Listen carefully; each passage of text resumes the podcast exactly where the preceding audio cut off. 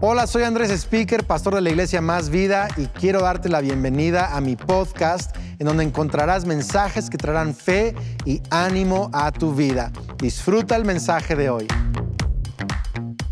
Hola a todos, bienvenidos de nuevo a Más Vida en cada campus, en cada casa donde están conectados.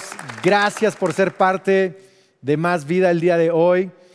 Antes de empezar el mensaje, que por si estamos en una nueva serie llamada Babilonia, como pueden ver atrás de mí, todo un eh, eh, nuevo arte y toda esta serie Babilonia, que va a estar padrísimo, hablar cómo practicar nuestra fe en un mundo secular, en una sociedad que no tiene nuestra fe, ¿verdad? Que no tiene fe en Dios. Entonces, ¿cómo vivir así?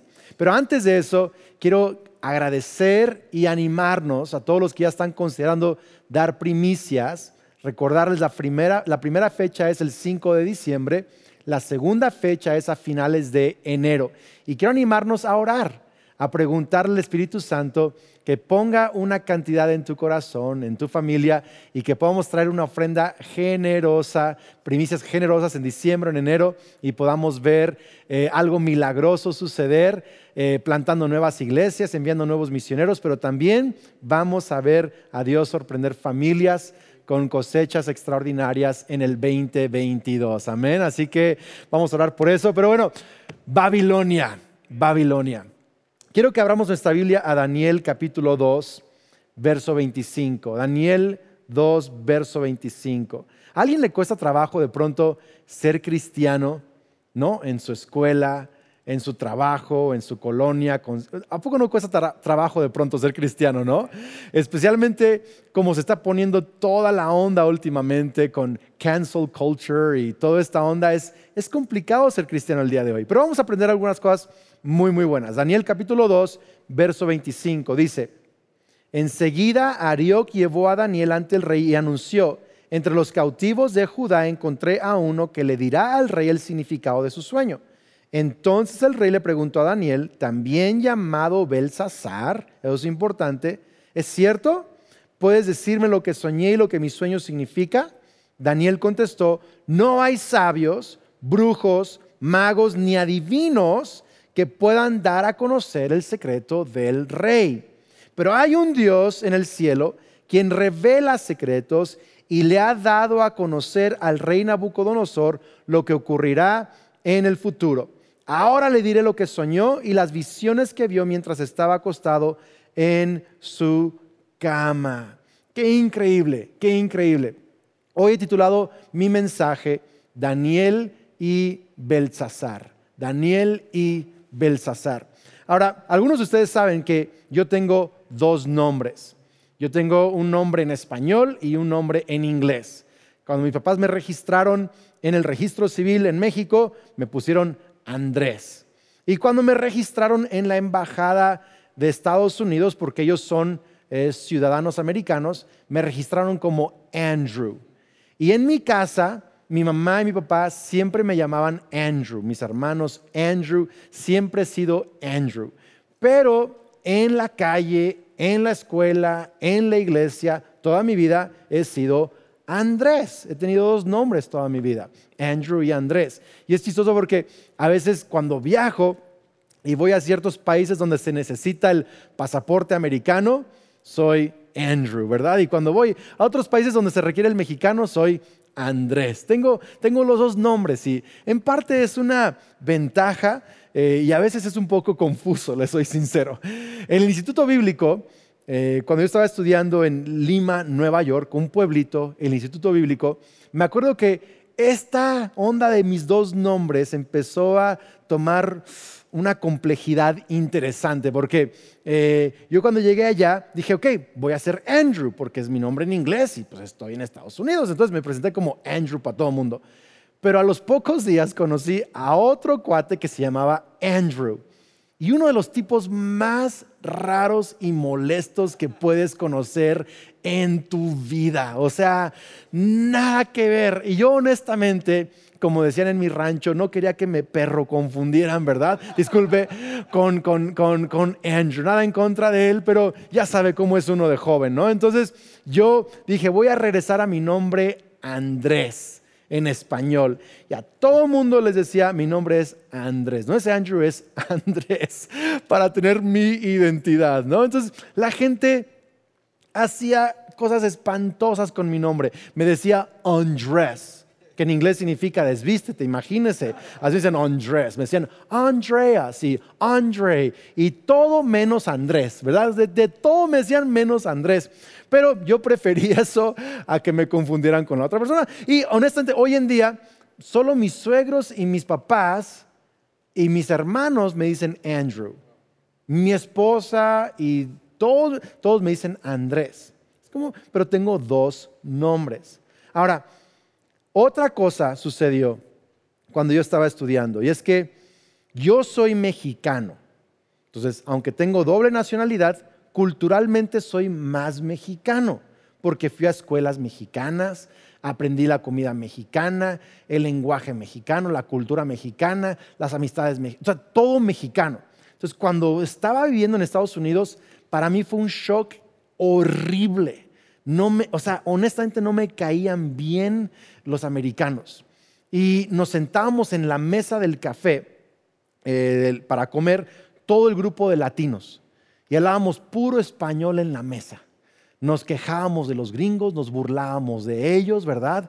Y hacíamos nuestra fiesta. Me costaba trabajo el humor de los gringos, me costaba trabajo la comida.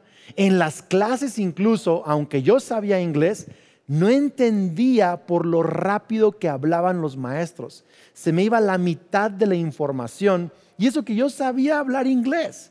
Fue muy difícil para mí y la verdad es que yo empecé como que a vivir en mi burbujita mexicana, con mis amigos mexicanos, con mis amigos de ellos, nuestro humor, nuestras maneras, nuestras cosas y vivíamos como separados del resto de los estudiantes. Un día Dios me confrontó y me empezó a decir que Él me había llevado allí, no solo para estudiar Biblia, sino para ampliar mi corazón, para ampliar mi cultura, para ampliar mi cosmovisión, para ampliar mi visión de vida. Y sabes, tuve que arrepentirme y empecé a integrarme, a aprender el humor de los gringos y a disfrutarlo incluso a aprender la comida y a disfrutarla también. Empecé a aprender cosas muy buenas de los valores de los gringos. Aprendí la puntualidad, aprendí la excelencia en muchas cosas, aprendí el orden, que no, no, tenía yo mucho orden en mi vida, aprendí un montón de cosas culturales muy, muy buenas en esa temporada en mi vida. ¿Por qué? Porque me salí de mi burbuja y aunque no dejé de ser mexicano, aprendí a ser un poco americano.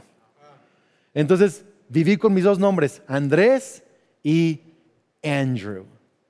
Entonces hay cosas de mi vida que son Andrew y hay cosas de mi vida que son Andrés. ¿Tiene sentido eso? Eso es increíble. ¿Por qué digo esto? Porque Daniel también, el profeta Daniel tenía dos nombres, Daniel y Belsasar. Ahora Daniel es un nombre hebreo y significa Dios es mi juez. Elohim es mi juez, Dios es mi juez. Belsasar es un nombre babilónico que significa Bel, que es un dios falso, un ídolo de, de, esa zona. Bel es mi protector. Imagínese. Entonces ahí está Daniel. ¿Cómo te llamas? Daniel. Dios es mi juez y bueno, también Belsasar, Bel es mi protector. Tenía dos nombres Daniel, uno judío y uno babilónico. ¿Por qué dos nombres? ¿Qué significa esto de que Daniel tiene dos nombres? ¿Qué hace alguien como Daniel en Babilonia? Bueno, el contexto de esto, tengo que darlo, es que Daniel es uno de muchos de un grupo de exiliados que salieron de Jerusalén y ahora han sido transportados a Babilonia. Ahora, si estudias bien la historia del exilio de Israel, hubo dos ocasiones donde fueron exiliados. La grande, en 587 antes de Cristo, es cuando Nabucodonosor destruye todo Jerusalén y se lleva casi a toda la población, dejando unos cuantos ahí nomás esparcidos. Pero llegó 10 años antes y se llevó 10 mil de vuelta a Babilonia, 10 mil.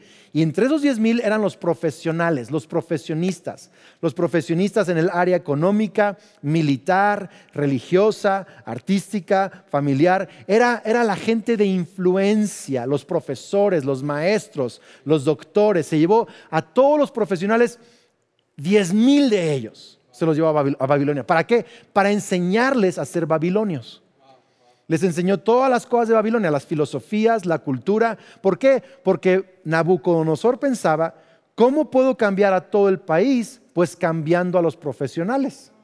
Los puedo babilonizar. Y si puedo babilonizar a los profesionales, puedo entonces babilonizar a todo Israel. Era la idea. Y así es como se cambia, por cierto, una nación. Es cuando la gente que tiene influencia tiene valores. Si queremos cambiar a México, la gente de influencia tiene que tener valores bíblicos. Los profesionales, los tenemos que tener. Entonces, eh, eh, Daniel va entre este grupo de 10 mil y empieza a ser entrenado en todas las lenguas y filosofías y un montón de cosas de los babilonios. Pero cuando llegaron allí, antes de que eh, Daniel fuera entrenado, había un grupo de exiliados que vivía fuera de Babilonia vivían a las afueras de Babilonia. Ahora, Babilonia está situado en el día presente eh, en Irak, pero fuera de Babilonia vivía un grupo cerca del canal de Kebar de exiliados judíos. Y había un profeta, y lo puedes ver en Jeremías 28, que era un falso profeta que les decía, no, no hagan casas aquí, no se metan a vivir a la ciudad, quédense afuera, oren en contra de la ciudad. Pronto Dios nos va a sacar de aquí y vamos a salir vencedores de todo esto. Y ahí estaba Ananías profetizando, profeta falso. Jeremías en Jerusalén, que es el profeta verdadero, se entera de esas profecías falsas y manda una carta. La leemos en Jeremías 29. Y fíjate lo que dice Jeremías, el profeta verdadero. Esto dice el Señor de los ejércitos celestiales. Dios de Israel, a los cautivos que él desterró de Jerusalén a Babilonia. No dice Nabucodonosor, él. Y dice, edifiquen casas y hagan planes para quedarse. Planten huertos y coman del fruto que produzcan. Cásense, tengan hijos. Luego encuentren esposos y esposas para ellos para que tengan muchos nietos. Multiplíquense, no disminuyan trabajen por la paz y prosperidad de la ciudad donde los envié yo al destierro. Pidan al Señor por la ciudad, porque del bienestar de la ciudad dependerá el bienestar de ustedes. Otra versión dice, de la prosperidad de la ciudad dependerá la prosperidad de ustedes. Me encanta eso. Entonces, aquí está el profeta falso, oren en contra de Babilonia pronto Dios nos va a rescatar y vamos a vencer. Y el verdadero, oren a favor de Babilonia. Amen la ciudad. Construyan casas, métanse a vivir en Babilonia. Crezcan allí, planten huertos, construyan casas, tengan hijos, multiplíquense.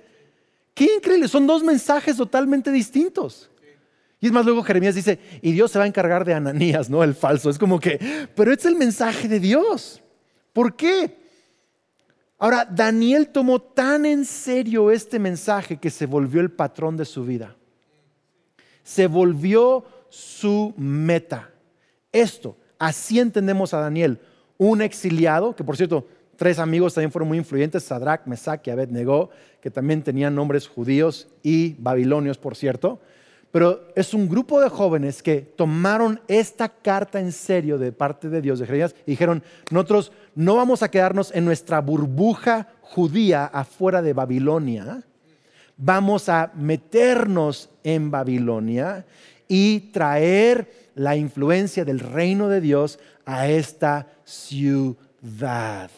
Y es lo que, es lo que me pasó a mí en el instituto. Yo estaba en mi burbujita, pero tuve que salir de mi burbuja e involucrarme tanto para aprender como para bendecir a las personas que me rodeaban. Y por eso tengo dos nombres y por eso Daniel tiene dos nombres, el nombre judío y el nombre babilónico. ¡Qué increíble! Daniel llegó a ser consejero de cinco diferentes reyes, emperadores en esta época de exilio. Imagínese eso. Daniel llegó a ser en los lugares más altos de influencia en medio de Babilonia. ¿Qué nos está enseñando este principio? Que Dios quería que Daniel fuera fiel en medio de la sociedad secular, no afuera de la sociedad secular. ¿Y qué significa esto para nosotros? Que vivimos en México, en Estados Unidos, en Venezuela, en cualquier país que nos estén eh, acompañando el día de hoy. ¿Qué significa para ti este mensaje? Pues Babilonia es tanto un lugar, eh, fue un lugar geográfico, una ciudad, como un imperio, ¿sí? que estuvo en cierta época, dominó gran parte del mundo desde, les decía, desde Irak, entonces fue eso. Pero Babilonia ahora es una palabra, si lees varios de los profetas, incluso el Nuevo Testamento, Babilonia ya no es un lugar o una ciudad, Babilonia es un sistema de pensamiento, de valores y de cultura opuestos a Dios. Es el sistema secular humanista opuesto a Dios. ¿Tiene sentido eso? Puede ser incluso un sistema religioso que no está centrado en Cristo Jesús. Esos son valores que no están conforme a la palabra de Dios. Eso es Babilonia. Entonces, ¿qué significa para ti y para mí tener dos nombres como Daniel? Que Dios quiere que aprendamos a ser fieles a Dios en medio de nuestra ciudad, en medio de esta sociedad, en medio de esta Babilonia de sistemas, no fuera en medio. Lo digo otra vez, no fuera, en medio. Ese es el mensaje. Si algo vas a notar, si algo te vas a memorizar, es eso que Dios quiere enseñarnos a ser fieles. Ahora dices, Andrés, es súper difícil. O sea, no, no se has fijado, Andrés, pero se están poniendo las cosas bien feas. Y hay muchos cristianos que dicen, Señor, ya, ven, acaba con todo el mundo y llévame rapidito, ¿verdad? Es como que, y oran en contra de la ciudad, no a favor de. ¿Cómo, cómo le hacemos? Para mantener nuestra fe, pero ser como Daniel, que tenía dos nombres, que tuvo influencia, pero mantuvo su fe. ¿Cómo, lo hacemos? Ok, número uno, en esta carta vamos a ver tres cosas. Número uno, tenemos que aceptar que es idea de Dios. Número uno. Entonces, tenemos que aceptar que es idea de Dios. Porque Dios les dice ahí, yo los desterré. Esto fue mi idea. Porque muchos creen que Dios solo estaba castigando a Israel. Y sí, Dios quería purificarlos, quería humillarlos, pero honestamente era parte de un plan más grande de parte de Dios. O sea, Dios los llevó allí como parte de un plan mucho más grande. Les dice, esta es mi idea y allí en Babilonia, donde ustedes no tienen el poder económico, el poder cultural, el poder militar, ahí donde ustedes son forasteros, ahí voy a cambiar su corazón. Y allí voy a usarlos a ustedes para influir en el corazón de Babilonia. Este es mi plan, esta es mi idea. Yo me acuerdo que después de mi primer año de instituto bíblico, yo ya no quería regresar. El programa eran tres años. Pero ya cuando era el final del primer año, yo dije, no vuelvo nunca más. Ya voy para México y no regreso a este instituto, es lo más horrible, de verdad. Y mi pastor, Pablo Johansson, era el presidente del instituto en esa ocasión, en ese tiempo. Me dijo, Andrés, ¿por qué no oras? Pregúntale a Dios. Entonces, yo estaba en mi primer año y le decía a Dios, pues no quiero regresar, ya quiero irme a trabajar a Morelia, pero quiero honrar a mi pastor, así que, ¿qué quieres que haga? Y Dios me dijo, Andrés, es mi idea que estés aquí un buen rato. Es mi idea, yo te traje aquí con un... Quiero que estés aquí los tres años, hay cosas que tengo que enseñarte. Wow. Yo quiero que hagamos eso. Es idea de Dios que la iglesia exista en el 2021, 2022, en una temporada post iglesia, incluso, aunque estamos, ¿cómo les digo? La iglesia sigue estando, pero es post religión, es una era post como Dios, no sé es postmoderna, post verdades absolutas, es, es, una, es, es, idea de Dios. Que la iglesia exista en esta temporada es idea de Dios. Que eh, eh, estudiemos, que vivamos, que trabajemos, Es como que, ay, ¿por qué no hacemos una colonia de puros cristianos y pura empresa de puros cristianos y una escuela? ¿Por qué? Porque, porque es idea de Dios para enseñarnos a nosotros cosas, a amar a Dios en medio de y para nosotros ser de bendición para otros también. Es, parte, es la idea de Dios, es el plan de Dios. Así que primero tenemos que aceptar que es idea de Dios. La segunda cosa es esta. Segundo principio es que la respuesta no es separarse o asimilarse. Así quiero que anotes. La respuesta no es separarse o asimilarse. Ok, entonces, ¿qué estaban haciendo afuera de, Babilonia? Separados, en su burbujita. ¿sí? Pero la respuesta tampoco es asimilarse. ¿Qué significa asimilar? Es volverte igual que. Es asimilar. ¿sí?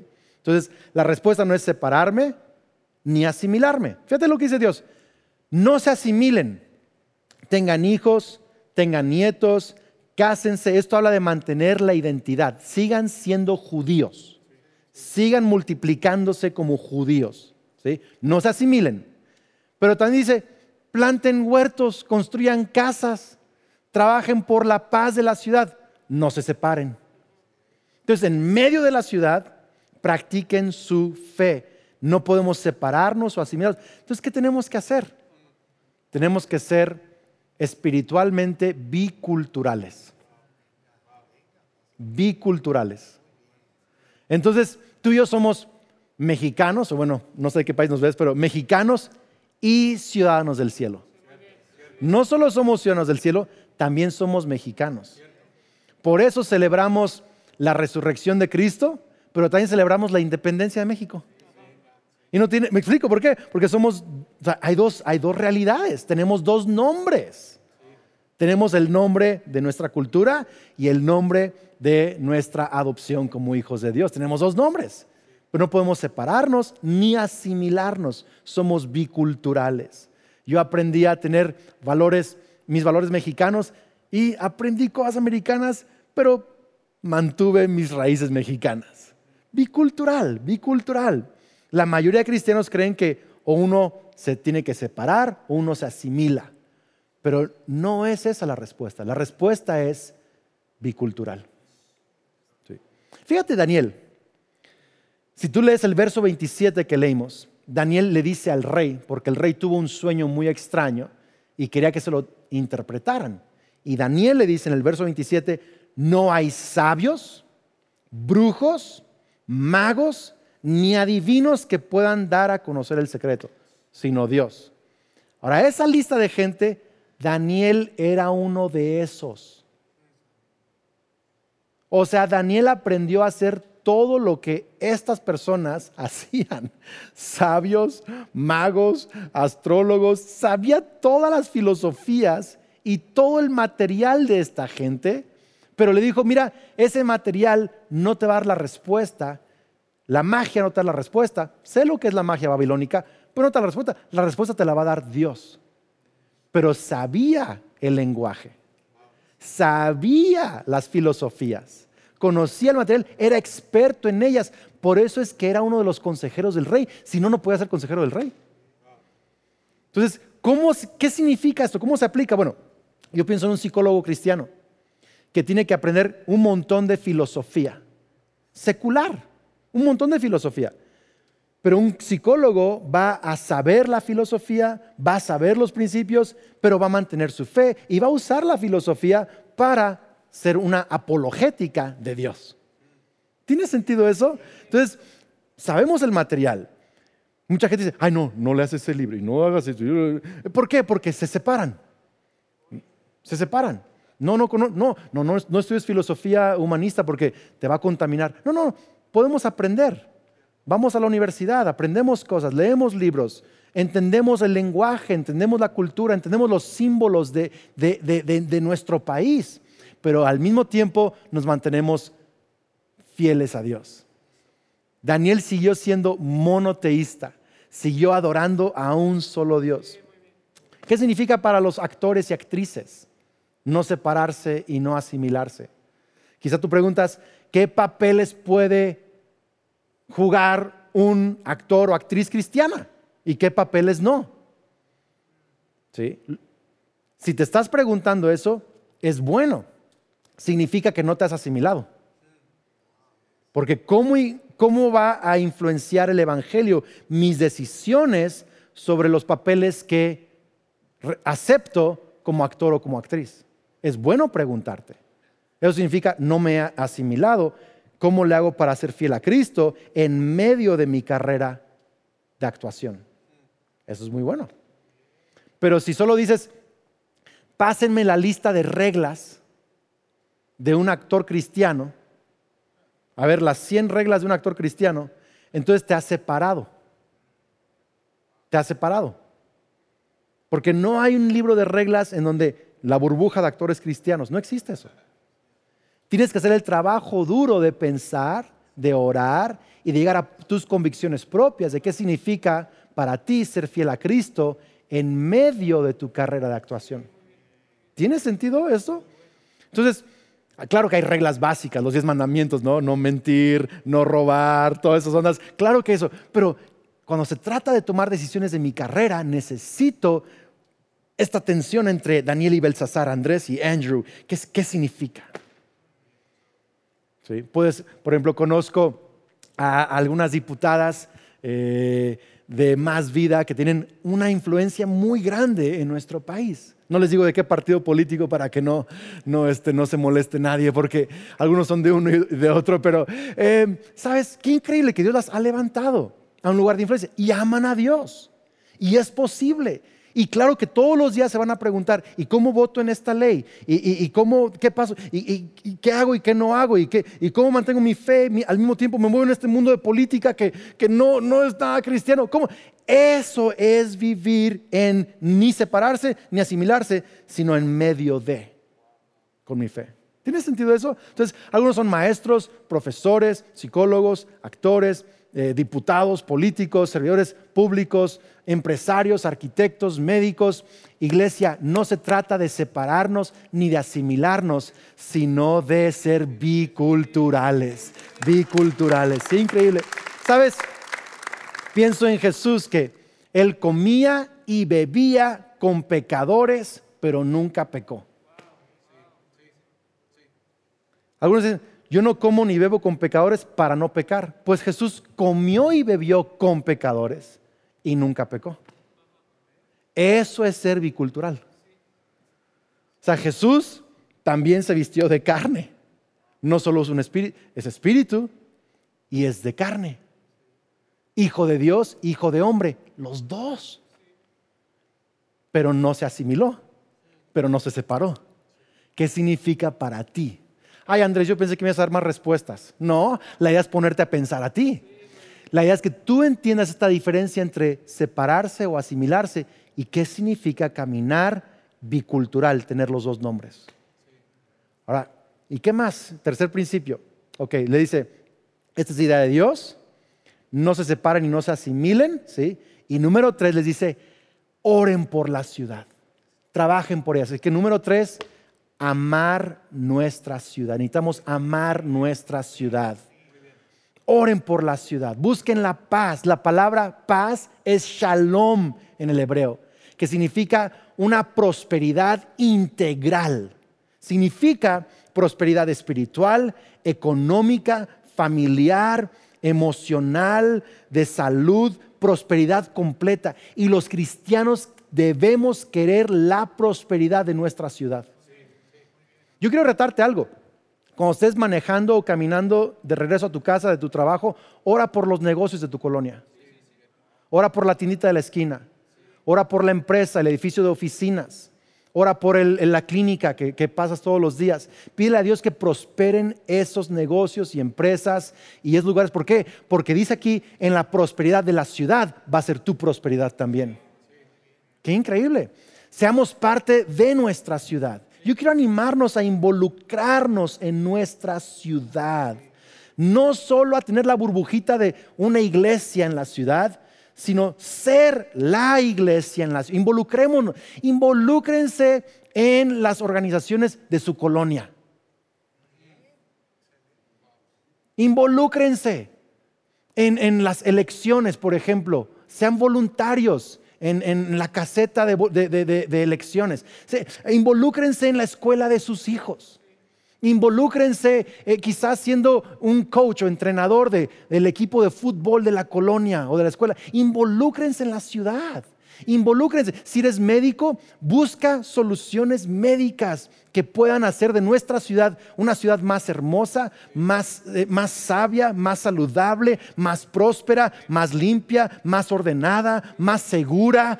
Está en nuestras manos la ciudad. Es idea de Dios. Y quiero animarnos el día de hoy a romper esta apatía y esta idea de que, ay, jole, es que mi ciudad y encárgate, Señor, encárgate. No, no, a involucrarnos.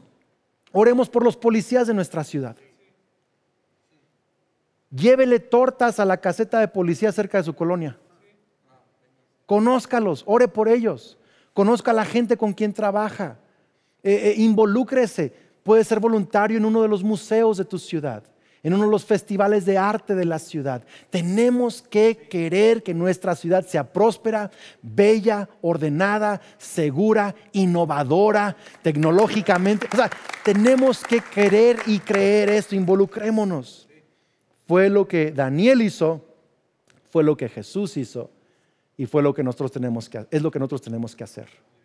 Tenemos que amar la ciudad del hombre por el bien de la ciudad de Dios. Fíjate cómo dice ahí, en, la prosperidad de la ciudad tú serás próspero. Sabes que Dios no solo quiere usarte para traer prosperidad a tu ciudad, sino que Dios te quiere bendecir en tu ciudad. Yo lo creo de tu corazón. A mí me ha ayudado mucho, mucho vivir en mi ciudad.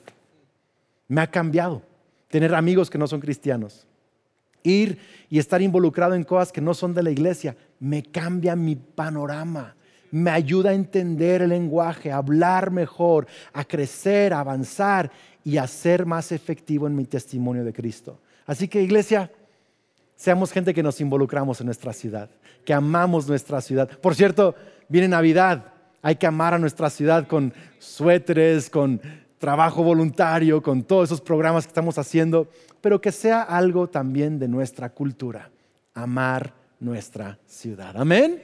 Vamos a orar. Dios te damos gracias por tu palabra. Gracias porque nos enseñas en esta, en esta eh, historia de Daniel, que también se llama Belsasar, que Daniel manejaba los dos nombres, las dos culturas, pero nunca, nunca abandonó su fe y sus convicciones. Fue fiel a ti aun cuando fue bicultural. Y te pido que nos enseñes qué significa esto, tanto para nuestro bien como para el bien de nuestra ciudad. Enséñanos a ser luz, a ser cristianos, a ser gente que te representa bien en esta ciudad y en esta época. En el nombre de Cristo Jesús. Y todos decimos, Amén. Increíble iglesia. Denle un fuerte aplauso al Señor. Gracias por ser parte de este podcast. Si este mensaje te gustó, lo puedes compartir con amigos, suscribirte al podcast y también quiero agradecer que consideres apoyar este podcast yendo a másvida.org y donando en línea para que sigamos compartiendo mensajes de fe. Dios te bendiga.